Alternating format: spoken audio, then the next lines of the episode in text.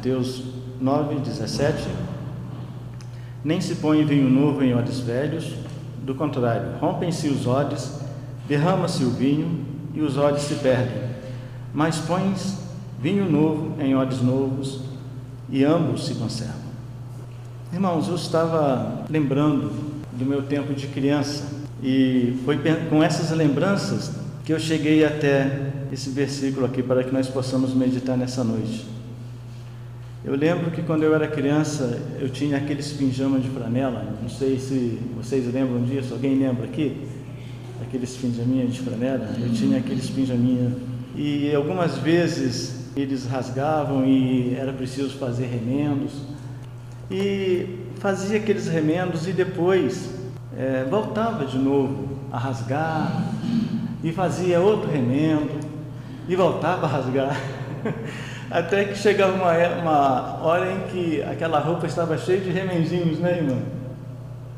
E foi assim, com essas circunstâncias, que nós chegamos à moda caipira, que nós vemos quando chega a época de junina, né? Nós vemos aquela, aquele pessoal vestindo ali nas danças, aquelas brusas, calças e vestidos cheios de remendos.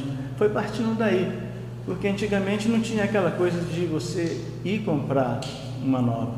O quanto você podia te remendar e remendar e remendar e remendar e uma outra coisa também que me fez chegar nesse versículo aqui foi uma situação que talvez vocês já tenham vivido dentro da casa de vocês, que é a questão de você ter uma fruta e essa fruta ela estraga e está no meio de outras frutas que ainda estão boas. Mas aquela frutinha que estragou, se você deixar ela ali, daqui a pouco todas as outras também já estão apodrecidas. E é preciso que você tire ela e jogue fora.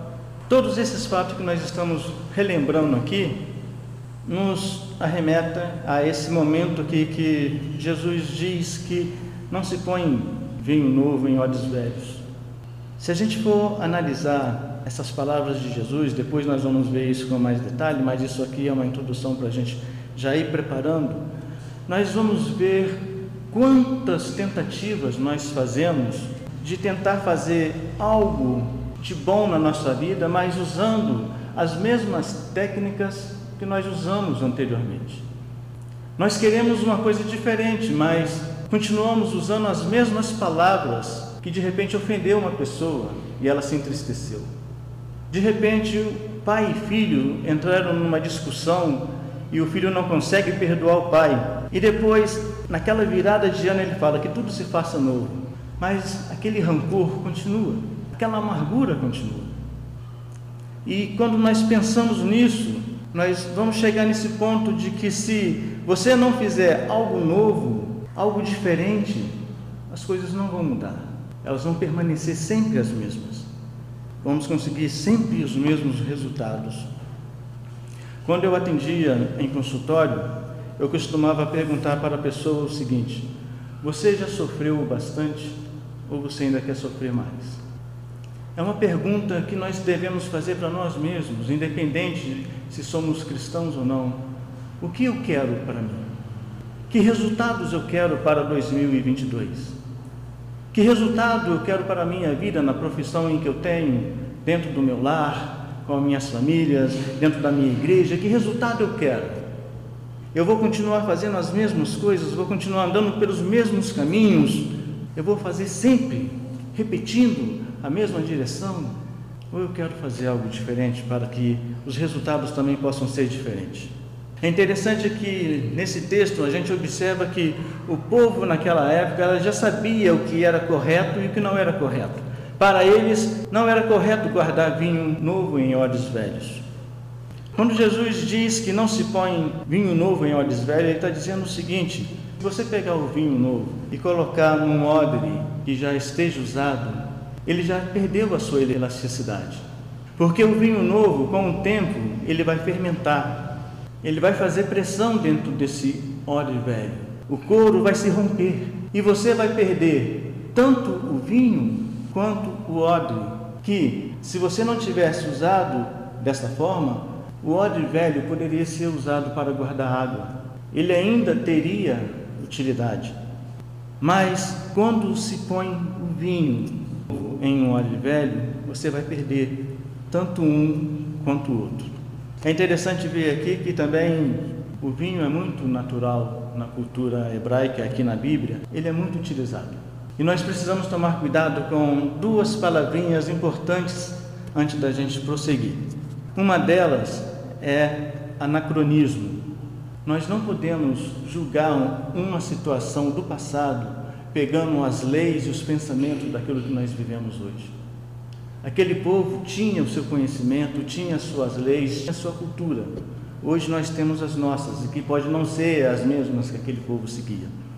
Uma outra é a etnocentrismo, que é o hábito de nós acharmos que toda a cultura que não seja semelhante à nossa, ela é inferior. Cada povo tem sua cultura. Então nós temos que ter isso em mente e precisamos evitar essas duas coisas ao olharmos para a Bíblia e vermos as situações que estão acontecendo ali. Nesse texto, por exemplo, Jesus está nos ensinando a prática de atos religiosos. O contexto em que Jesus está usando isso, ele está falando do tema do jejum, a questão do jejum. No verso 14, está dizendo o seguinte: Vieram depois os discípulos de João e lhe perguntaram: Por que jejuamos nós e os fariseus muitas vezes e teus discípulos não jejuam? Então, quando Jesus usa essa expressão de vinho, ele está usando dentro do contexto e ele está nos ensinando a prática de atos religiosos. Ele está dizendo que esses atos que nós prestamos a Deus, eles devem vir do coração e não por obrigação. Quando eu venho à igreja e me disponho a estar fazendo qualquer atividade, essa atividade que eu estou fazendo deve ser de coração, de meu amor. Nosso irmão presbítero Almir, ele usou um texto do Velho Testamento em que o salmista diz que posso oferecer ao Senhor por todos os benefícios que o Senhor me fez. Então, tudo aquilo que eu venho para oferecer a Deus deve partir do coração. Antes de vir aqui para a igreja, eu estava ouvindo o rádio e um pregador estava convidando o povo para ir até a igreja. E ele diz: Está chovendo, mas vá assim mesmo. Tem lama, mas vá assim mesmo. Muitas vezes pregadores usam de intimidação ou colocam alguma coisa como uma obrigação para o cristão. Tudo que é feito para Deus deve ser feito de coração e com voluntariedade. O nosso louvor melhorou em muito aqui, graças a nossas duas irmãzinhas que se colocaram como voluntárias para que isso acontecesse. Elas viram que havia necessidade, vieram. É isso que Jesus está falando. O tema aqui é o jejum.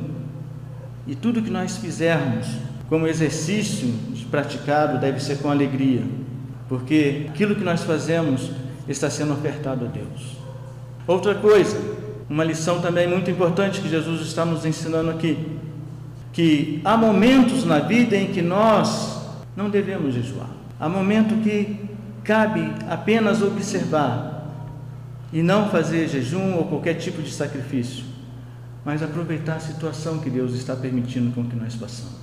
Quando nós olhamos, segundo Samuel, capítulo 12, do verso 1 ao verso 16, nós vamos encontrar um diálogo do profeta Natan com Davi.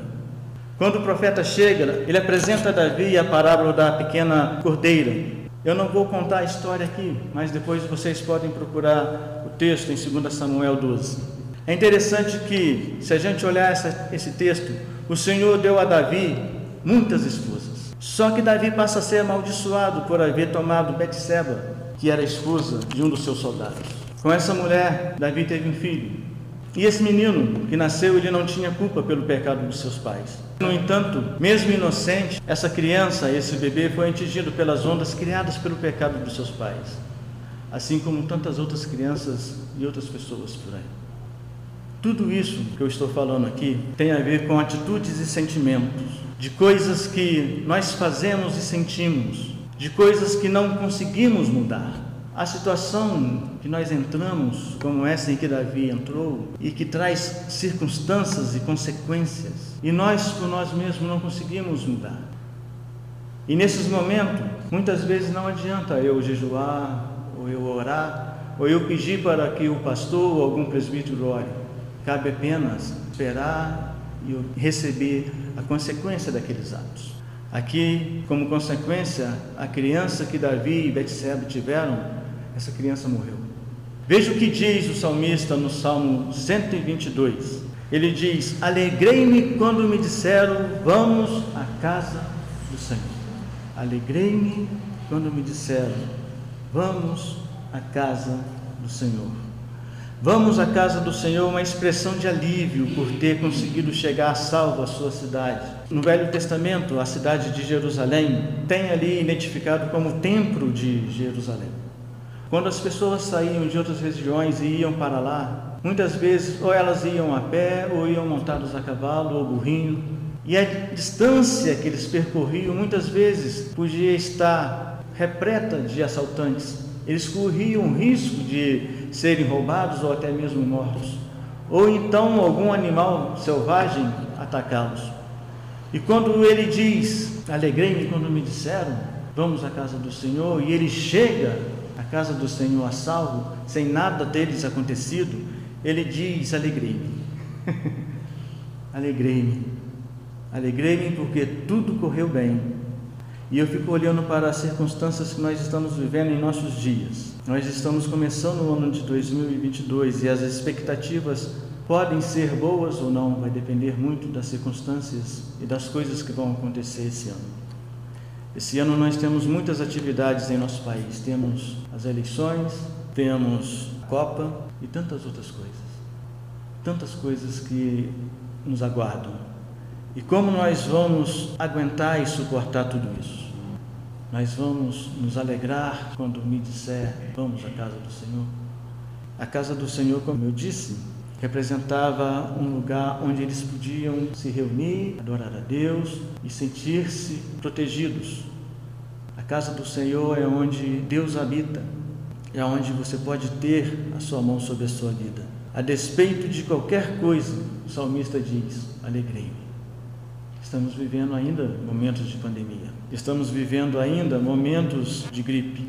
Com a chuva, tem também a questão da dengue, da chikungunya e companhia. E eu continuo me alegrando, apesar das circunstâncias. Com as chuvas, nós temos visto enchentes, pessoas desabrigadas, pessoas morrendo. E nós estamos seguros, podendo vir à casa do Senhor. Alegrei-me. A respeito de qualquer coisa, o salmista diz: alegrei-me. Há quase um mês nós comemoramos o Natal. O Natal tem a ver com relacionamento. Paulo, em sua carta aos Tessalonicenses, ele diz que Deus nos instrui a amar. Saber amar é saber se relacionar. Quem sabe amar se relaciona melhor.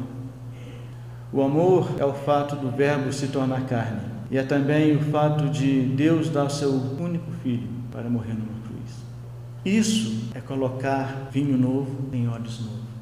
Lembra daquelas situações que eu falei no início, dos filhos que não conseguem perdoar os pais? É hora de fazer as coisas diferentes. Esse é o momento que nós temos de colocar o vinho novo em óleo novo, de conseguir resultados diferentes daquilo que nós viemos conseguindo até agora. É hora de colocar em prática aquilo que Jesus fala: se alguém lhe bater na face, ofereça o outro lado. É hora de que, se seu inimigo te maltratar, é hora de você perdoar. É hora de que, se alguém te aborrecer, te entristecer e te pedir ainda assim para que você caminhe ao lado dele uma milha, caminhe duas. Esse é o momento de nós colocarmos o vinho novo em olhos novo, para que consigamos obter resultados diferentes. Algumas pessoas dizem que o amor é algo que não se pode ver, mas eu digo para vocês que isso é mentira. Porque o amor ele pode ser visto no número de vezes que uma boa ação ela é praticada.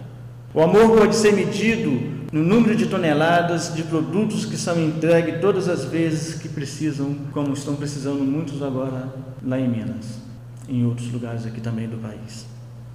Se nós queremos um ano diferente, nós precisamos mudar a nossa atitude. É hora de nós colocarmos o vinho novo. É hora de parar e começar a pensar o que eu posso fazer? Para quem eu vou fazer? Como e onde eu vou fazer? E quando? Para toda mudança que eu queira praticar, eu preciso colocar uma data. No momento em que você coloca uma data, você se obriga a agir, pois enquanto você não coloca data, as coisas vão sendo levadas. Lembra da música? Deixa a vida me levar. Mas no momento em que você coloca, no dia 30, eu vou fazer tal coisa, te obriga a criar situações para que aquilo aconteça. E nós precisamos, como cristãos, levar consolo para aquelas pessoas que estão chorando. O Salmo 126, ele diz que os que com lágrimas semeiam, com júbilo ceifarão. E quem sai andando e chorando enquanto semeia, voltará com júbilo, trazendo os seus feixes. Nós precisamos do vinho novo, em odres novo. Até agora nós viemos colocando vinho novo em odres velho, viemos rompendo todas as esperanças e expectativas de um novo ano. Mas a cada ano as coisas continuam do mesmo jeito. As coisas não mudam porque as atitudes não são tomadas. Para nós encerrarmos, só quero falar algumas questões para que vocês possam ver. Todo janeiro nós viemos enchentes no Rio de Janeiro e em outras partes do país. Todo janeiro nós vemos pessoas desabrigadas porque as enchentes chegaram até a sua casa, mas ninguém tomou atitude nenhuma durante o restante do ano. Todos os anos aqui em Volta Redonda nós vemos o rio encher e ali aqueles na beira rio ali ficar impedido, mas o restante do ano ninguém toma atitude nenhuma para mudar nada. Todos os anos eu e você cometemos coisas que nos desagradam, que nos magoam, mas durante o resto do ano agimos de forma que as coisas não mudam no ano seguinte, porque estamos colocando sempre vinho novo em olhos velhos mas estamos ainda no início do ano e podemos, a partir de agora, colocar o nosso vinho novo em odres novos. Amém? E pedir a Deus para que esteja abençoando esse nosso ano, permitindo que o vinho seja novo, mas que o óleo também seja. E que a fermentação, quando ocorrer, nos traga alegria. Essa é a finalidade do vinho dentro da Bíblia: trazer alegria. Você sempre vai ver o vinho relacionado à festa quando Jesus transformou a água em vinho, foi para que a festa e os noivos se alegrassem. Então vamos fazer de 2022 um momento de alegria para a nossa igreja. Amém?